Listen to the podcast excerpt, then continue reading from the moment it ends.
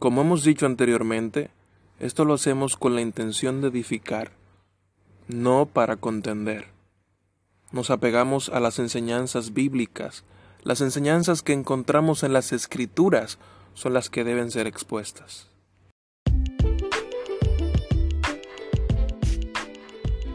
En el pasado, cuando las mujeres eran tratadas como ciudadanas de segunda clase, en todos los ámbitos, muchos asumen que las restricciones bíblicas sobre el rol de la mujer en la iglesia son parte de esa mentalidad sexista.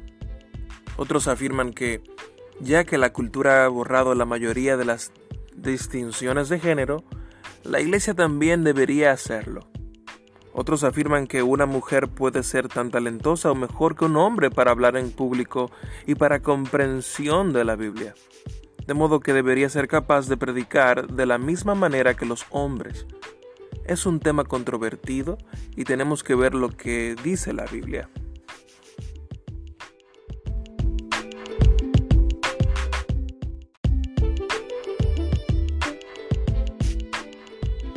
Entonces debemos tener claro qué es lo que dice la cultura, qué es lo que dice la escritura y qué es lo que dicen entonces las ideologías.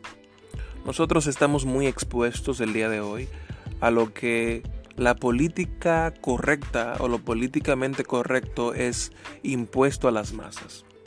Sin embargo, nosotros como cristianos tenemos un llamado de apegarnos a las escrituras Hoy más que nunca necesitamos volver a las fuentes. Hoy más que nunca necesitamos ver las escrituras, aprenderlas, enseñarlas y practicarlas. Porque es muy importante, ya que la cultura, las ideologías y todo esto del mundo ha cambiado y ha tratado de meterse en la iglesia y ha cambiado muchas cosas. Muchas iglesias que andan por ahí tienen pastoras. Alguien dijo que si una iglesia tiene una pastora, no tiene pastor, obviamente. Es importante, mis hermanos y amigo que me escuchas, que prestemos atención a lo que la palabra de Dios nos dice, no por cultura, no por tradiciones de hombre, sino por lo que Dios ha establecido en su palabra, porque su palabra es la verdad.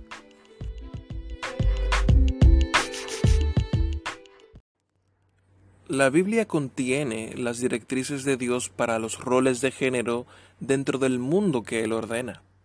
Esos roles son diferentes, no mayores o menores. El rojo y el verde son colores diferentes.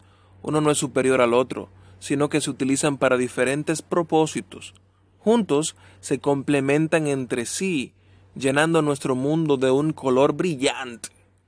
Si todo fuera rojo o todo fuera verde, no apreciaríamos la belleza de ninguno de los dos. Así es con el complementarismo de género.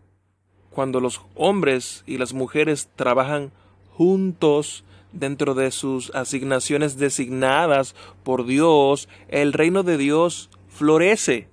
Ese complementarismo, ese, ese rol de género que complementa al otro, es el rol de género que el Señor quiere que nosotros practiquemos no buscando superioridad, sexismo o quizás imposiciones en el uno o el otro. Hermanos, amigos, creo que hay que hablar claro. Hay que hablar desde el punto de vista bíblico, de lo que la Biblia dice, sin contienda. Repito, sin contienda, solo para edificación. Podríamos ver que algunas mujeres se sienten llamadas a predicar porque son talentosas comunicadoras y quizás podrían hacer mejor trabajo que los hombres. Pero es importante que aborden el tema bíblicamente y se limiten voluntariamente a hacer lo que Dios ha dicho en su palabra. Pues asumir un papel pastoral y decidir la dirección espiritual eh, de una iglesia o de los hombres de la misma, o de ejercer autoridad sobre los hombres de la iglesia, va más allá del plan de Dios. Podemos irnos al Antiguo Testamento y observar que mm, Dios llamó a hombres a ser sacerdotes y a ejercer el oficio de profetas para la nación de Israel. Y también podríamos decir que eh, algunos han mencionado a Débora como un ejemplo de, liderazgo de la mujer, Pero no podemos olvidar que Débora fue una jueza y no una sacerdotisa o profeta para el pueblo, o profetisa. Además, a la hora de ir a la batalla, Débora envió a Barak a luchar por el pueblo y se eximió ella de ser la cabeza. O sea, vemos aquí algo fuera de la norma, pero algo fuera de la norma no quiere decir que sea una, eh, una rutina, eh, para decirlo así. Por el hecho de que esa vez pasara eso con esa excepción con Débora, eso no quiere decir que la mujer puede ser pastora. Vemos en muchas iglesias de corte pentecostal muchas conferencias de mujeres con el título Déboras las eh, vencedoras o las guerreras, las Déboras guerreras o simplemente Déboras, como he visto yo. Partiendo de la premisa de que como ella fue una, entre comillas, una líder, ellas tienen el derecho hoy en día de ser entonces pastoras. Y ojo, no estoy en contra de los nombres que pueda una campaña evangelística tener o una conferencia tener, aunque hay sus excepciones, hay que ir a la Biblia y basarse en la Biblia para los títulos, sí, hermanos, hay que hacerlo. Tampoco estoy en contra de lo que Dios permitió con Débora. Hay que estar consciente de eso, de que no fue algo, eh, digamos que de rutina, sino una excepción. La excepción no puede ser rutina, no puede ser algo eh, permanente. Eso simplemente fue un, un espacio de tiempo en donde ella se le permitió eso. Y si nos vamos al Nuevo Testamento, Jesús escogió a doce hombres como apóstoles. Jesús no escogió a apóstolas y nunca seleccionó a una mujer para un oficio semejante en primera de Timoteo 3.2 se nos habla de un obispo o que un obispo o pastor debe ser marido de una sola mujer. No nos habla de que una mujer debe ser mujer de un solo hombre. Nos habla de un hombre marido de una sola mujer. No dice cónyuge de un solo cónyuge. Y aquí también este versículo nos da una idea de cómo el patrón debe ser establecido.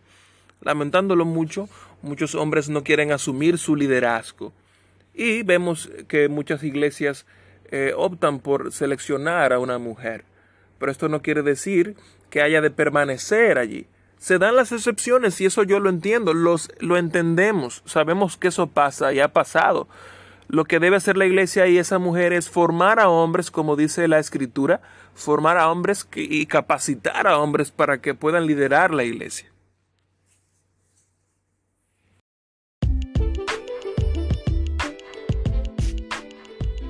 En conclusión, Proverbios 31 nos habla de la mujer virtuosa y una de sus funciones es vigilar la marcha de su casa, reconociendo el rol que ella tiene en la supervisión de la crianza de los hijos. Este es un trabajo que se dificultaría enormemente si ella fuera a ejercer el pastorado responsablemente.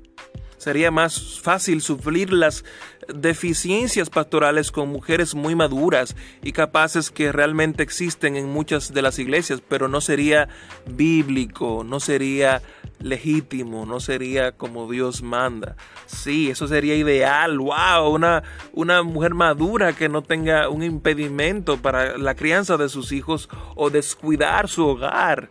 Sería lo ideal, pero no, hermanos, no es bíblico.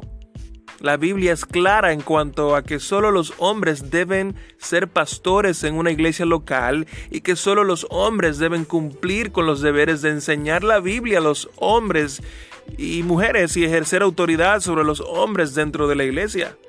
Las razones de las interpretaciones evangélicas feministas de Primera de Timoteo 2, 12, 14 no surgen del texto mismo, sino de compromisos externos que no se encuentran en el pasaje.